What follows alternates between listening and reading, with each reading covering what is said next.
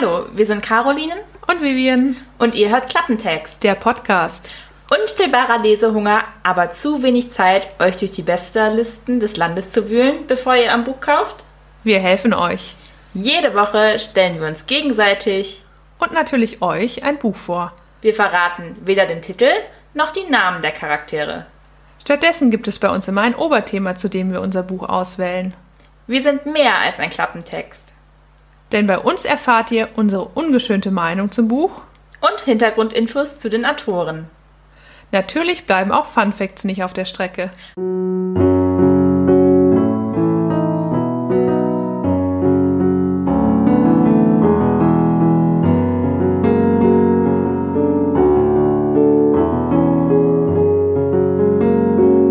Klappentext. Blind Date mit Büchern. Herzlich willkommen zur mittlerweile zehnten Folge unseres Podcasts. Klappentext. Zehn Folgen, das ist fast ein Jubiläum.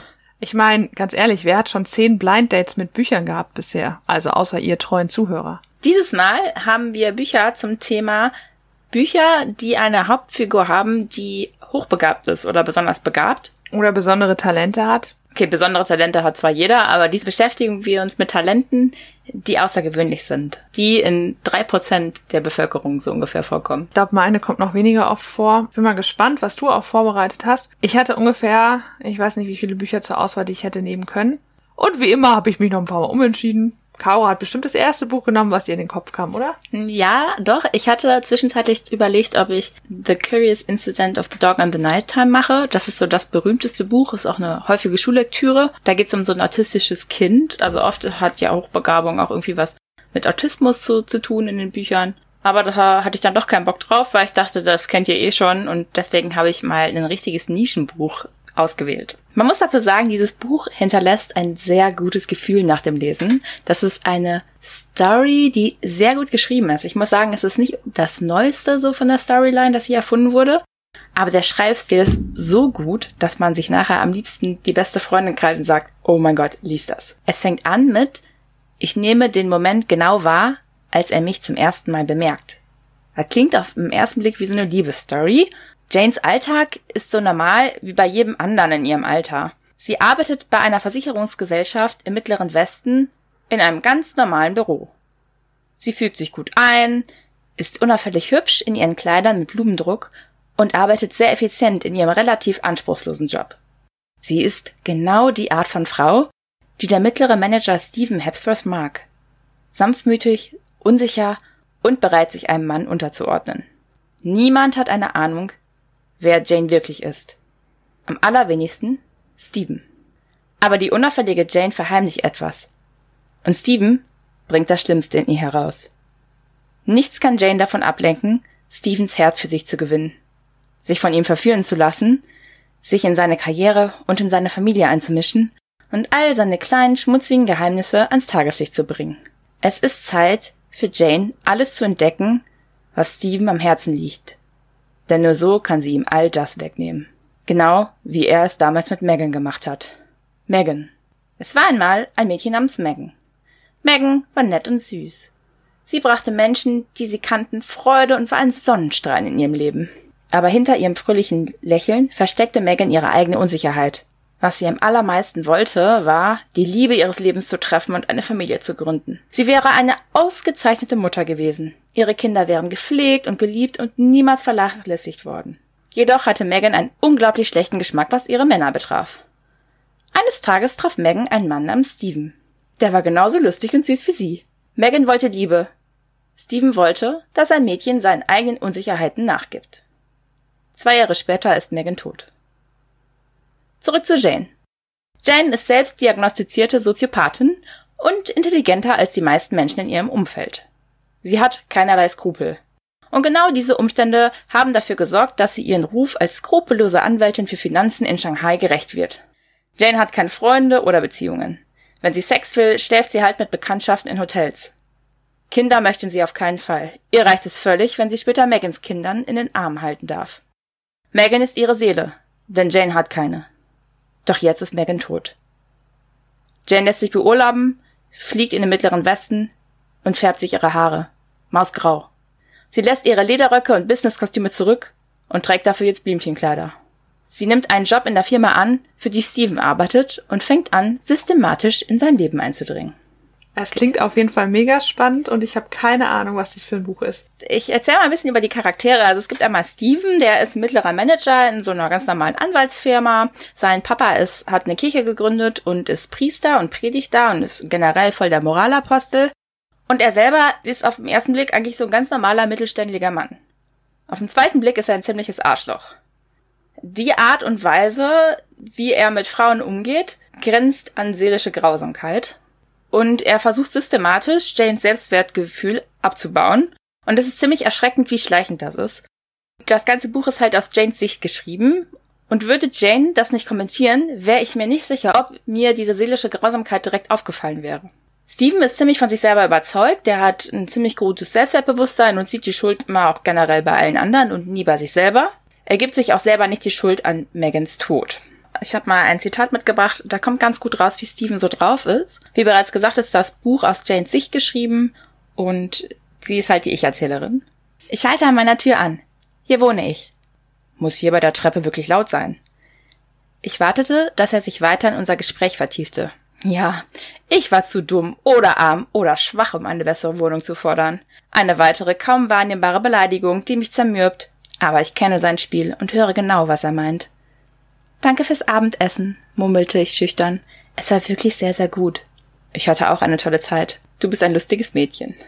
Man merkt so ein bisschen, dass er unterschwellig immer an Janes Charakter gräbt und versucht, sie klein zu halten. In der Einleitung kam ja schon vor, dass Steven sich extra Mädchen aussucht, die, die sich ihm unterordnen und wo er der Chef ist. Er manipuliert sie wirklich, das ist schleichend.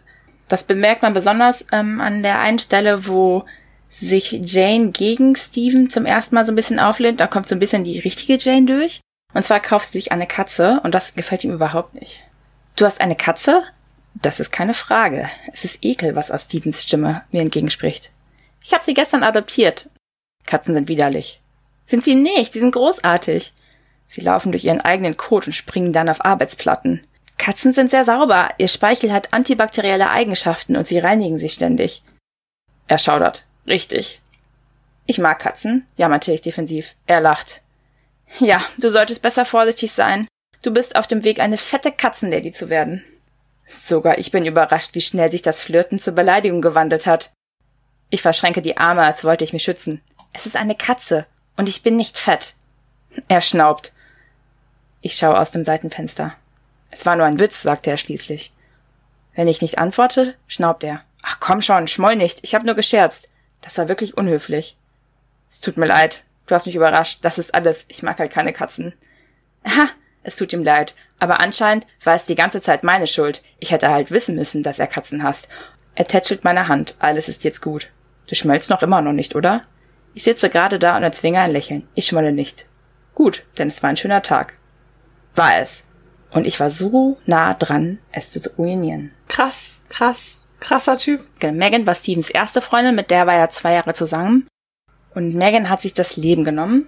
Und das habe ich mir schon gedacht. Megan war Janes einzige Freundin. Die hat ihn nämlich im College kennengelernt.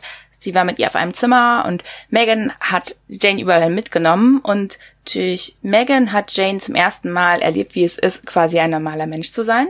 Und für Jane war es völlig ausreichend. Megan war für sie die Türe zur normalen Welt.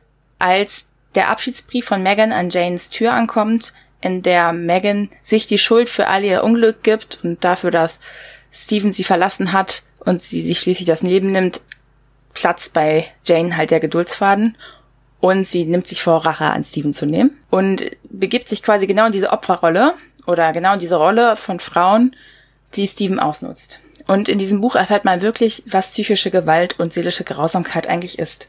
Ich habe mal die Definition dazu rausgesucht Psychische Gewalt beschreibt alle Formen der emotionalen Schädigung und Verletzung einer Person. Und dazu zählen Einschüchterung, aggressives Anschreien, Verleugnung, Drohungen und Demütigung bis hin zu Psychoterror. Und Psychoterror ist genau das, was Steven wirklich mit allen macht. Und häufig beginnt psychische Gewalt als ein schleichender Prozess von Grenzverletzungen und Grenzüberschreitungen. Und die wird oft von Betroffenen aber auch von Personen aus dem Umfeld lange Zeit nicht erkannt. Anders als körperliche Gewalt hinterlässt psychische ja gar keine sichtbaren Wunden oder Spuren und ist deswegen nicht sichtbar. In der Regel ist sie zudem auch strafrechtlich wirklich schwer zu erfassen. Die Folgen von psychischer Gewalt, die sind genau verheerend. Und das unterschätzt man oft. Man sieht das nicht. Wenn ich dir mit Worten Schmerzen zufüge, das ist was anderes, als wenn ich mit einem Messer auf dich einsteche. Also eine Messerwunde ist nach sechs Wochen verheilt, aber was mit Worte anrichten können, das kann Jahre von Terror und von Selbstzweifel auslösen. Genau wie bei Megan, die hat sich das Leben genommen. Das ist eine typische Folge davon. Ein verringertes Selbstwertgefühl, Schlafstörungen, erhöhte Ängste, Niedergeschlagenheit, Depression oder auch Selbstmordgedanken treten darüber auf. Aber es kann sogar auch psychische Erkrankungen auslösen. Jane wohnt ja nicht in der Nähe von Megan, die wohnt halt im Ausland und kann Megan da nicht unterstützen. Und wenn man das halt wirklich nicht mitbekommt, ist es auch sehr schwer, das irgendwie zu sehen. Jane ist ein bisschen fasziniert davon, wie Megan überhaupt so ihr Muster mit Männern hat. Und zwar fasziniert sie die Art und Weise, wie Megan mit Männern interagiert. Weil Megan macht sich nämlich immer kleiner, als sie eigentlich ist, weil die Männer das anscheinend mögen, wenn man sich klein und dumm stellt. Und zuerst bewundert das Jane als Manipulation von Megan, dass sie die Männer halt so an sich bindet, aber später wird ihr klar, dass sie sich, sobald Megan sich halt als klein etabliert hat, sich nicht wieder größer machen kann. Und so ist Megan gefangen in dieser Rolle, die sie einnimmt. Und Steven nutzt das auch aus. Das heißt, merkt man so ein bisschen auch, als er dieses Kommentar bringt, ja, nachher wird so eine fette Katzenlady. Sehr nett. Und mit diesem gleichen Kommentar hat er aber schon Selbstzweifel in ihr geweckt. Und er impliziert, wenn du die Katze behältst, werde ich auf jeden Fall auch nicht der sein, um äh, in der Zukunft mit dir zu sein. Also das ist ja nochmal so eine Subebene. Du wirst eine fette Katzenlady, heißt, ich bin dann nicht mehr da. Ja, es ist unglaublich, wie das abläuft. Und das ist etwas, was man nicht unterschätzen sollte. Jane, die ist eine Soziopathin. Eine Soziopathin, die empfindet keine Scham. Und ich finde das sehr spannend von der Autorin, dass sie genau das in die Rolle reingesetzt hat. Weil sie dadurch dann ein bisschen mehr Distanz vielleicht auch hat, sowas zu durchschauen. Jane sieht auch die ganze Welt aus ganz anderen Augen. Sie sieht auch die Rolle der Frau in einer ganz anderen, anderen Sicht. Sie versteht auch gar nicht, wie Frauen so ein Schambild aufbauen können. Sie sagt auch einmal, Männer mögen Frauen ohne Scham. Denn du siehst, wir sind selten, weil wir uns jeden Tag für alles schämen sollen. Schäme dich, ihnen zu geben, was sie wollen. Schäme dich, es ihnen nicht geben zu wollen. Schäme dich, deinen durchschnittlichen Körper zu zeigen. Schäme dich, keinen perfekten Körper zu haben. Und sie hat keine Ahnung, wie normale Frauen ausgehen, weil die Welt scheint ein unerträglicher Ort für Menschen mit echten Gefühlen zu sein. Ganz witzig, ich musste gerade an das neue Video Be a Woman denken. Ja äh, was jetzt Be a Lady, genau. Be a Lady, genau, was ihr bestimmt schon gesehen habt. Und ansonsten googelt das auf jeden Fall mal. Sehr empfehlenswert, sehr krasse zwei Minuten 41, die das so komprimiert und geschrumpft eigentlich auf den Punkt bringen. Genau diese Ansicht von, was, was musst du eigentlich als Frau machen oder was impliziert die Gesellschaft vielleicht und wo fängt dann die Scham an, wenn du dem nicht entsprichst. Ich habe ja noch ein Zitat, das passt ganz gut. Schließlich weiß jeder, dass Frauen für das Verhalten von Männern verantwortlich sind. Wenn wir nicht aufpassen, entscheiden sie sich möglicherweise dafür, das zu nehmen, was sie wollen. Sie können es halt nicht ändern, aber irgendwie bin ich diejenige mit der psychischen Beeinträchtigung. Jane ist da wirklich rigoros und sie, die, die blickt halt das ganze Spiel. Und das ist das Interessante an diesem Roman. Du siehst diese Manipulation, die Steven macht, unbewusst allerdings, weil er sieht sich wirklich als Held, als jemand, der Jane rettet vor der alltäglichen Bürojob, den sie da hat. Er ist der große Manager da, der ankommt und sie mit in seine krasse Kirchenfamilie und so nimmt. Und sie muss dem halt entsprechen, weil er ist auf jeden Fall ja besser und Sonst ist sie eine fette Katzenlady.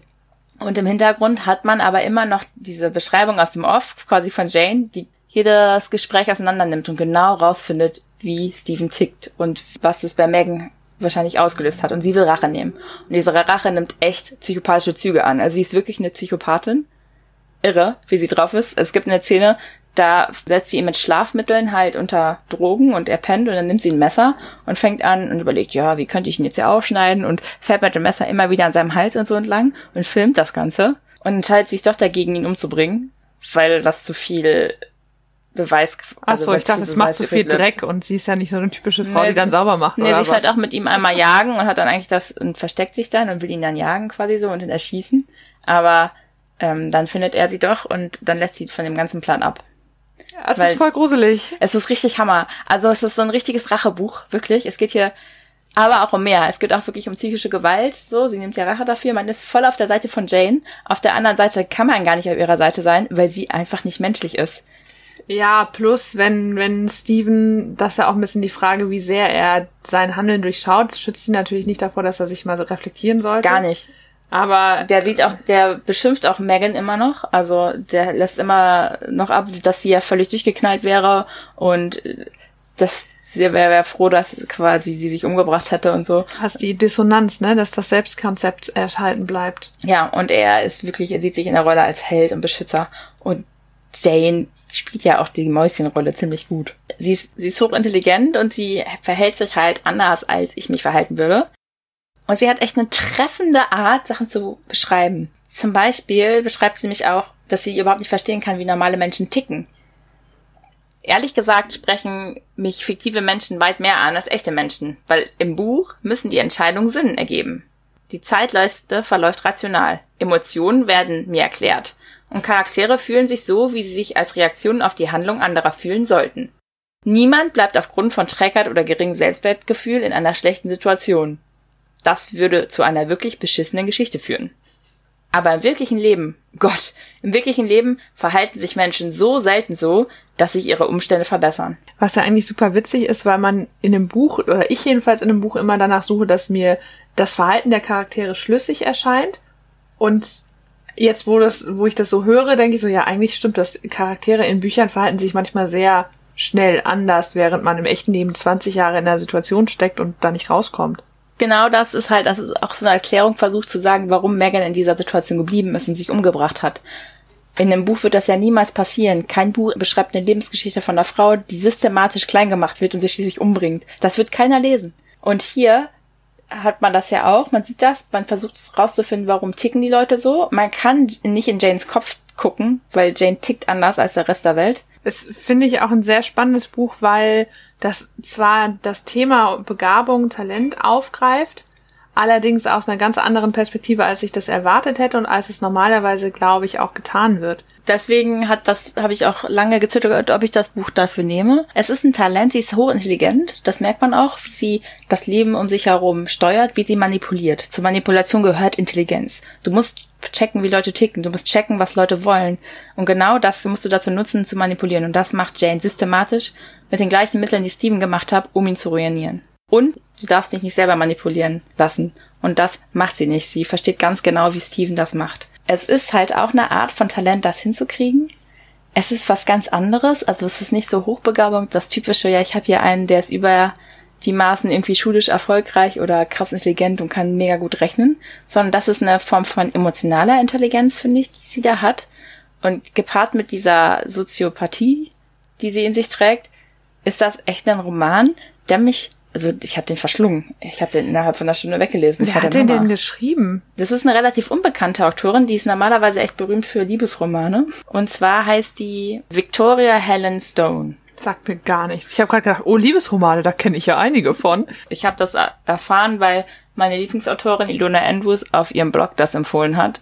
Und daraufhin habe ich mir das geholt und war genauso begeistert. Witzigerweise habe ich auch die Definition von Soziopathie nachgeguckt die gibt's überhaupt nämlich nicht. Soziopathie gibt's nicht. Das ist eigentlich so eine Unterkategorie von, von Psychopathen. Das nennt man mittlerweile aber dissoziative Persönlichkeitsstörung. Und darin habe ich Jane nicht so wirklich wiedererkannt in der Beschreibung. Also eigentlich ist eine dissoziative Persönlichkeitsstörung dadurch definiert, dass man eine mangelnde Fähigkeit hat und Bereitschaft hat, sich halt in andere hineinzuversetzen und Mitgefühl zu empfinden. Wobei, wenn sie das so durchschaut von Steven, ist das, zeigt das ja eine sehr hohe Bereitschaft, sich in andere hineinzuversetzen und die Beweggründe zu durchschauen. Mhm. Mitgefühl jetzt weniger, würde ich mal sagen, von dem, was du gesagt hast, aber also ich kann ja nicht durchschauen, wie jemand mich manipulieren möchte, wenn ich mich nicht in ihn hineinversetzen kann, oder? Da habe ich Jane auch wieder erkannt, aber zum Beispiel ein großer Punkt ist auch eine geringe Frustrationstoleranz und Neigung zu aggressivem und gewalttätigem Verhalten. Okay, vielleicht passt das doch. Aber ich finde, sie hat schon sehr, eine sehr, sehr hohe Frustrationstoleranz, weil sie das ja sehr lange aushält. Also ich habe teilweise im Roman gedacht, so, ich würde das gar nicht aushalten, was der Typ sagt. Auch der untermauert halt das Selbstbewusstsein ständig. Also in jedem Dialog denkst du dir, oh mein Gott, wie ist dieser Typ drauf? Und auch wie Jane nachher das umdreht und ihn zunichte macht, das, ist, das tut einem dann so gut, weil man so einen Hass und so eine Frustration aufgebaut hat. Und ich war echt fasziniert, wie diszipliniert sie da an die Sache rangeht. Aber vielleicht muss man da im Hinterkopf behalten, dass es ja nicht nur eine dissoziative Persönlichkeitsstörung ist, sondern gepaart mit einer hohen Intelligenz. Ja, das stimmt. Vielleicht macht das es eben ähm, doppelt außergewöhnlich. Das Buch heißt halt Jane Doe und das wird geschrieben von Victoria Helen Stone. Jane Doe übrigens, das ist nicht der richtige Name von der Hauptcharakterin. Den hat sie sich selber gegeben, damit Steven halt nicht rausfindet, wer sie ist. Und, und er kommt nicht darauf, dass das ein merkwürdiger Name ist? Nee, also Jane. Ich weiß nicht, ob der Nachname überhaupt okay. genannt wird. Jane, weil Jane Doe ist ja dieser typische Cold Case Name, den man Opfern gibt, die nicht identifiziert sind. Es gibt auch, falls ihr das nicht wusstet. Ja, so Leichen, die halt, wo man nicht weiß, wer das ist, bekommen erst Jane oder John Doe heißen die dann. Das könnte halt jeder sein, so. Und es wird auch nicht aufgeklärt, wie sie heißt eigentlich? Ich glaube, das kommt in einer Szene mal vor, weil sie dann einen alten Schulkameraden trifft in der Stadt. Das ist auch spannend, ein spannender Nebenerzählstrang, wie sie mit dem umgeht was sie mit dem macht. Also als Charakter fand ich das eine sehr interessante Sichtweise, mal Erlebnisse zu sehen, das wie ein Alien, weil sie ganz andere Maßstäbe hat. Kannte ich so nicht aus Büchern. Ein Song, den ich rausgesucht habe, war Independent Woman Part 1, also Survivor heißt das auch das Lied von Destiny's Child. Und ich habe das Buch in vier Worten zusammengefasst. Gewalt ist manchmal unsichtbar, weil ich nie voll drüber nachgedacht habe, dass psychische Gewalt auch extreme Folgen haben kann. Hm. Und wie mhm. schleichend das passieren kann, das finde ich erschreckend. Und ich wirklich bin froh, dass ich Janes Stimme da hatte, die mich auf diese Manipulation aufmerksam gemacht hat. Ich überlege gerade, was passiert, wenn man das liest ohne die Nebenkommentare und dann nochmal die Szene liest mit den Nebenkommentaren und es quasi zweimal bespricht. Ja, wie ist der Dialog aufgebaut? Was sind so die Intentionen von den beiden Gesprächspartnern? Und dann nochmal mit dieser wichtigen Information und dem Durchblick von Jane. Da ändert sich wirklich alles. Vor allem fand ich auch Steven interessant als Charakter. Ne? Man wird ihn eigentlich so als Arschloch quasi dahinstellen, dass er das alles bewusst macht, aber das ist ihm ja alles nicht bewusst, was er da tut. Das heißt, viele Verhaltensmuster, die er da an den Tag legt, die hat er irgendwie wahrscheinlich schon seit der Kindheit gelernt und reproduziert die. Und ich glaube, das sind Verhaltensmuster, die auch viele hier im Alltag nutzen. Naja, ich, also ich habe gerade gedacht, dass es ja manchmal auch damit zu tun hat, wie man sich selbst mag oder auch nicht mag und wie sehr man Selbstzweifel vielleicht auch hat. Und man fühlt sich natürlich besser, wenn man den anderen niedermacht. Also ich weiß nicht, ob das in dem Buch so rauskommt, was Steven, ob er wirklich so überzeugt von sich ist oder ob es vielleicht auch ein paar Momente gibt, wo, wo deutlich wird, dass er sich selber unsicher ist. Ja, er ist wirklich von sich selber überzeugt. Ich glaube, die Unsicherheit hat er bestimmt, aber die gibt er, gibt er natürlich nicht gegenüber Jane Price. Ja, und es ist so aus ihrer Sicht geschrieben, okay, ja. Es ist eine wirkliche Leseempfehlung von mir vor allem dieses Rache ist Blutwurstgefühl, was man dann nachher hat, tut einem unglaublich gut. Und es ist allerdings auch wieder erschreckend, zu welchen Längen Jane bereit ist zu gehen. Würdest du es lesen? Ich würde es lesen. Ich habe gerade gedacht, dass das äh, auf meinen äh, Stapel kommt an noch zu lesenden Büchern. Es kostet nur 1,40 bei Amazon, ist also wirklich leicht erschwinglich. Also mein Buch beginnt mit dem schönen Satz, Mütter und Väter sind komisch. Es geht aber nicht wirklich um Mütter und Väter. Sie klappte das Buch zu. Manche Dinge über Frauen und Männer hatte sie noch nicht verstehen können. Aber das war egal, hatte ihr Frau Phelps einmal erzählt. Beim Lesen ging es nicht darum, alles bis ins kleinste Detail zu verstehen. Gute Autorinnen schafften es, mit ihren Worten zu verzaubern und einen in die Geschichte einzulullen, so dass man seinen Alltag vergaß. Und den Alltag vergaß Mia nur allzu gern. Zu Hause wartete noch niemand auf sie. Das heißt, wenn sie sich jetzt nicht langsam beeilte. Um fünf Uhr würde ihr Vater gut gelaunt die Einfahrt hochfahren, Ihre Mutter würde kurze Zeit später mit in Dauerwelle gepressten blondierten Haaren und siegestrunken vom täglichen Bingo-Spielen folgen. Und Mike würde sicherlich nur darauf gewartet haben, die Autos seiner Eltern in die Einfahrt biegen zu sehen, um so zu tun, als käme er geradewegs von der Schule. Dann das übliche Prozedere, Fertigessen aus Aluschalen und das gemeinsame Familienleben vor dem Fernseher. Mia war noch keine fünf Jahre alt, aber sie wusste schon jetzt, was es bedeutet, in eine Familie nicht hineinzupassen. Es geht um Mia. Hast du schon eine Idee, Caro? Mm, Mathilda. ja. Natürlich geht es. Nein, nicht natürlich. Ich habe echt lang überlegt, welches Buch ich nehmen soll und dann habe ich irgendwie kurz vor knapp entschieden, ach komm, ich mach Mathilda. Und ich habe es nicht bereut. Ich habe es mir nochmal angeschaut. Ich habe es vor Ewigkeiten mal gelesen. Den Film habe ich auch echt rauf und runter gesehen.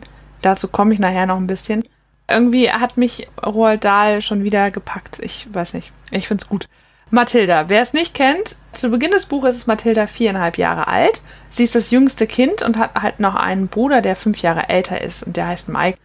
Ihr Vater ist Autohändler. Die Mutter spielt Bingo und mehr erfährt man auch irgendwie nicht, was die Mutter macht. Also außer halt Schminken und Maniküre und ne, so ein Tralafitti. Mathilda ist allerdings sehr, sehr klug.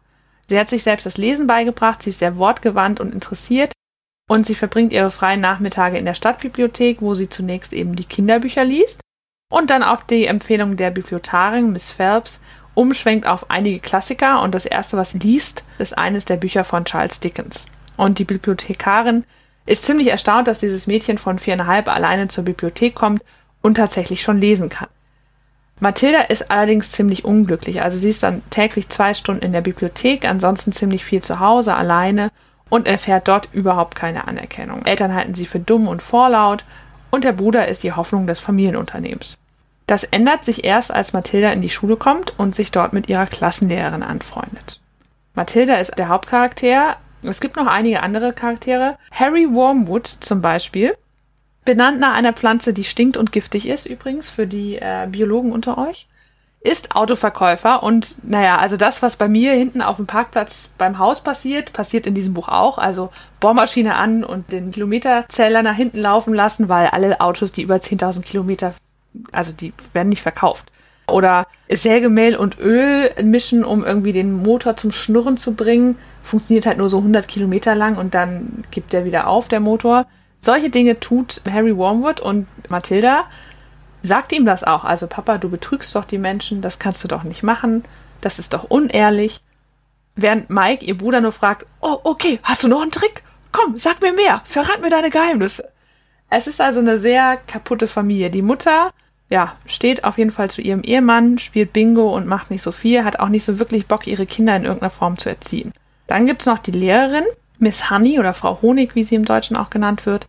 Und die ist wirklich mit Herzblut Lehrerin. Die mag vom Prinzip her erstmal jedes Kind, versucht in jedem Kind was zu entdecken, was liebenswert ist, versucht die Kinder zu fördern und erkennt relativ schnell, dass Mathilda besonders ist. Dass Mathilda besonders intelligent ist, sich sehr viele Gedanken macht.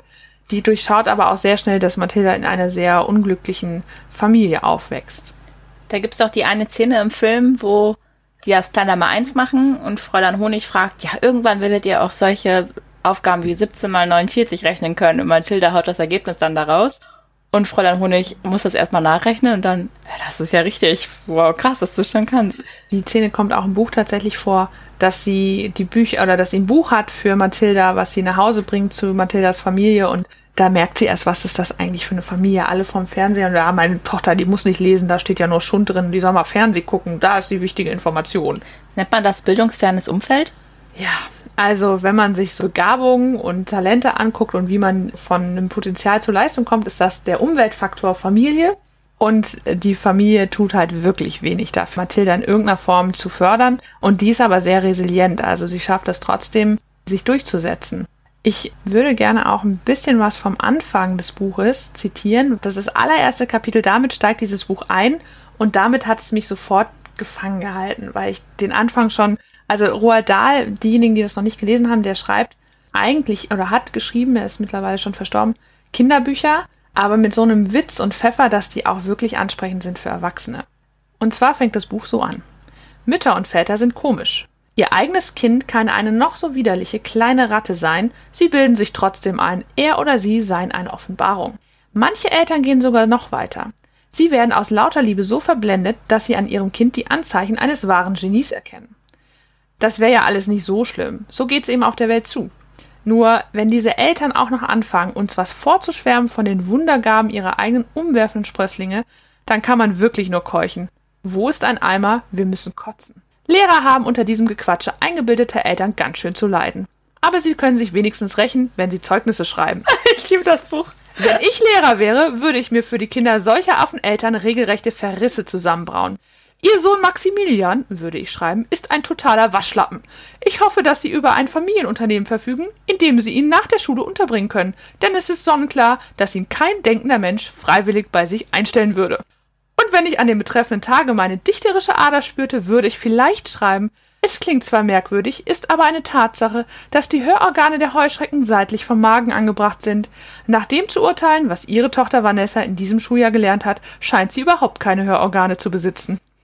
Kann sein, dass ich mich sogar noch eingehender mit der Naturgeschichte befassen und sagen würde, die sich häutende Zikade bleibt im Puppenzustand sechs Jahre lang im Verborgenen und verbringt nicht mehr als sechs Tage als freies Insekt in Licht und Luft. Ihr Sohn hat in dieser Schule sechs Jahre im Puppentiefschlaf zugebracht, aber wir warten noch heute darauf, dass er aus seiner Larve schlüpft. Ein besonders boshaftes kleines Mädchen könnte mich reizen, Folgendes zu formulieren. Fiona zeigt die gleiche kühle Schönheit wie ein Eisberg, hat jedoch im Gegensatz zu diesem absolut nichts unter der Oberfläche. Ich glaube, es wäre mir ein reines Vergnügen, die Zeugnisse für die kleinen Scheusale aus meiner Klasse zu schreiben. Aber dies soll genügen. Wir müssen weiterkommen. Schreibt das die, die Schuldirektorin? Nein. Das ist, also das Buch ist aus autorialer Erzählersicht geschrieben. Bedeutet, wir haben den Fokus auf Mathilda liegen und der Erzähler ist eben derjenige, der so ein bisschen suffisant manche Geschehnisse nochmal einrahmt oder beschreibt. Das bedeutet, dass es keine reale Person in dem Buch geschehen schreibt, sondern wirklich von, aus Sicht des Erzählers das Buch erstmal so startet. Und danach im Verlauf geht es eben darum, dass es natürlich auch Kinder gibt wie Mathilda, die ja nicht ganz so sind. In der ersten Version dieses Buches, an dem der Autor ungefähr acht Monate geschrieben hat, war Mathilda hingegen zwar auch intelligent, allerdings eher so eine böse kleine Hexe, die ihre Intelligenz genutzt hat, um ihre Eltern zu piesacken und ja, die nicht wirklich gute Sachen gemacht hat. Und nach acht Monaten hat sich Roald Dahl gedacht, nee, n -n, das, das ist doof. Ich, äh, ich fange einfach nochmal von vorne an. Das ist ja mega, also witzig, äh, ja. hätte ich nicht gedacht. Ich finde es aber auch ein bisschen fragwürdig, weil Mathilda kommt ja aus einer Familie, die sie super vernachlässigt. Und die ist super lieb in dem Film dargestellt. Ich habe leider nicht das Buch gelesen, sondern nur den Film, aber den kann ich auswendig. Aber ich denke, wie kann denn jemand so lieb und so sein, wenn er aus von so einem Hintergrund kommt, weil da, also da, gerade weil sie so intelligent ist, muss sie doch irgendwann Hass auf ihre Eltern entwickeln, oder? Weil so viel Reflexionvermögen hat ein vier- bis fünfjähriges Kind nicht. Ja, interessanterweise ist es so, dass im Buch deutlich wird, dass Mathilda sich wirklich in die Welt der Bücher flüchtet. Also sie merkt schon, dass ihre Eltern ihr nichts Gutes wollen und ja, sich da auch nicht wirklich für sie einsetzen in irgendeiner Form. Aber sie sieht halt auch, dass das, was ihre Eltern ihr beibringen können, auch einfach limitiert sind. Also sie sieht ein Stück weit, dass sie einfach klüger ist und dass ihre Eltern ihr Handeln aufgrund ihrer Intelligenz und ihrer eigenen Sozialisation nicht unbedingt steuern können. Das ist natürlich mit viereinhalb wird sie das nicht so durchschauen. Sie wächst da so ein bisschen rein und sie hat relativ schnell erst durch die Bibliothekarin und dann eben durch die Grundschullehrerin eine andere erwachsene Anknüpfungsperson, an der sie sich orientieren kann. Aber das Buch und der Film endet ja schon sehr eindeutig bezüglich dessen, wie sie sich entscheidet, ob sie bei der Familie bleibt oder nicht. Und es gibt ganz am Anfang auch schon einen Teil, das, wo deutlich wird, wie frustriert sie ist. Und sie beschließt eben jedes Mal, wenn sie sich über ihre Eltern aufregt, sich an denen durch kleine Sachen zu rächen. Das dritte Kapitel heißt dann nämlich entsprechend der Hut und der Sekundenkleber. Ja, ich weiß, ich, diese eine Stelle im Film, kann, daran kann ich mich erinnern, wo der Vater was zu ihr sagt, irgendwie böse Menschen müssen bestraft werden und damit gibt er ja so eine Handlungsstigma. Dadurch, dass er betrügt, ist er ja böse, offensichtlich, und deswegen fühlt sich Mathilda am Recht. Das fand ich spannend, weil die Idee ist ja, da, da ist ja die kleine Hexe, die sich rächt und sie rächt sich ja nachher auch an dieser Schuldirektorin. Ich wollte gerade sagen, die Schuldirektorin, die da irgendwie von einem Geist heimgesucht wird, das ist ja auch nicht mehr nett. das ist Psychoterror. Ja. Vor allem interessanterweise, du erinnerst dich in dem Film an das Bild vom Vater von Fräulein Honig, was mhm. über dem Kamin hängt, das Roald Dahl. Ja, wie witzig. Schönes Easter Egg versteckt. Also das Buch, er 1988, wenn ich es gerade richtig im Kopf habe, geschrieben und der Film 1996. Von Donny DeVito, der hat das ja. Genau, Danny DeVito und der spielt auch den Vater von Mathilda und seine Frau, die Filmfrau, ist auch tatsächlich die Frau, mit der Danny DeVito 35 Jahre verheiratet war. Ich muss auch sagen, die spielen das perfekt. Ja. Perfekt. Das ist, glaube ich, die, wirklich, das sind die zwei Rollen, wo ich sagen würde, perfekte Besetzung, perfekt gespielt. Man entwickelt einen wirklichen Hass auf die, aber die sind da ja nicht wirklich echt bösartig. Man merkt so, die, wiss, die wissen das nicht anders.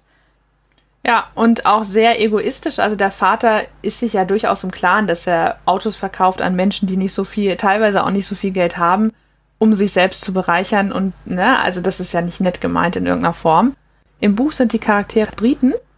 Für den Film wurden die sehr stark amerikanisiert und die ganze Geschichte wurde auch nach Amerika verlagert. Ich jetzt, also ich würde es total feiern, wenn man irgendwann mal so eine britische Version davon noch verfilmt. Bestimmt auch super witzig. Ich glaube, da ist die Mutter noch krasser drauf. Ja. Der Autor übrigens zum Thema, er hat acht Monate geschrieben und dann alles verworfen, der hat nicht einmal irgendwas maschinell getippt, also weder Schreibmaschinen noch Computer, der hat alles handschriftlich geschrieben. Das heißt, noch krasser dann nach acht Monaten zu sagen, ja, ich fange nochmal von vorne an. Hier, Kamin, bitteschön. Der Harry Wormwood, dieser Vater, basiert auch auf einem Tankstellenbesitz aus Roalds eigenem Eimerdorf, der wohl auch ein wenig zwielichtig unterwegs war. Aber dadurch wirken die Figuren ja oft lebensechter. Also auch mit diesem Zeugnis schreiben, das kann jeder nachvollziehen. Aber wenn man die Gabe hat, das dann so treffend in Worte zu fassen, ja. Hammer. Also ich Ich glaube, das lese ich mir auch gerne mal durch. Es ist super. Apropos, in die Show Notes packe ich euch einen Link. Es gibt nämlich, ich weiß nicht, ob das so legal ist, aber ich bin ja auch kein Anwalt. Das ganze Buch könnt ihr online kostenlos lesen.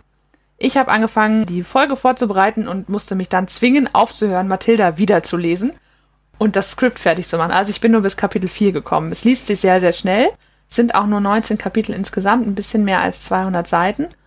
Und äh, Roald Dahl, deshalb möchte ich es auch eigentlich gerne noch mal im Englischen lesen, hat in seinen Büchern insgesamt über 250 neue englische Wörter erfunden. Es gibt sogar ein Oxford Roald Dahl Dictionary. Super cool. Also du haust ja einen Fun Fact nach dem nächsten raus. Ich habe ja. das schlechte Gewissen, dass ich diese Folge Und, und Caro, Caro, ich habe noch einen besseren Fun Fact. Weißt du was? Ich habe nach Fun Facts gesucht und weißt du, was da auch stand? Roald Dahl war fast zwei Meter groß. Und ich weiß, die Größe von Menschen ist sehr wichtig zu wissen. Like, what the fuck? Ich fasse ja. es nicht. Ja, also falls es euch interessiert, ich bin 1,65 Meter.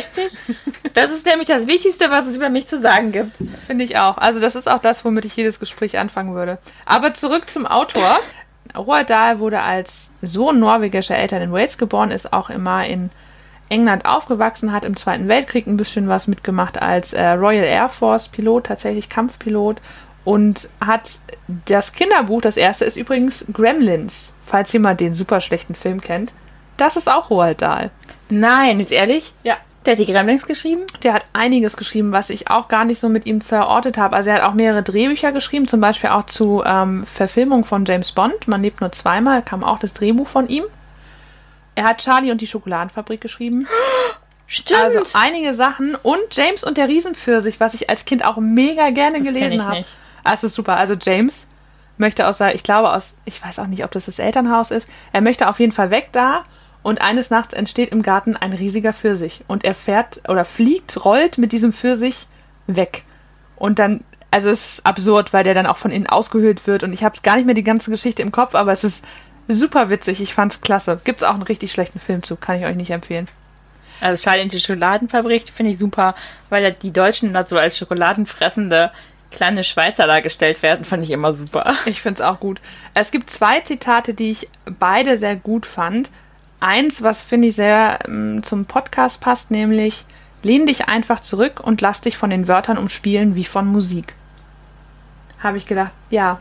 Also es tut ihr natürlich, wenn ihr uns zuhört, aber es ist in dem Fall natürlich aufs Lesen bezogen. Das andere Zitat, ganz anders, aber auch sehr passend und ein bisschen witzig. Ich fürchte, Männer sind nicht immer so klug, wie sie es glauben. Du wirst das bald selbst herausfinden, wenn du ein bisschen älter bist, meine Liebe. Da hätten wir dann die Verbindung zu meinem Buch geschlagen.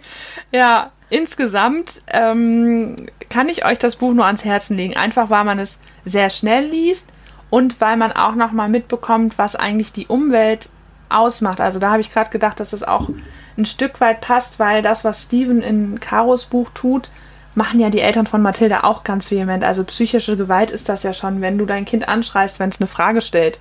Halt deinen dummen Mund, wir wollen jetzt Fernsehen. Also so. Auch der dumme Mund, da ist es wieder ja. dieses versteckte Kommentar da drin, das das Selbstbewusstsein angreift.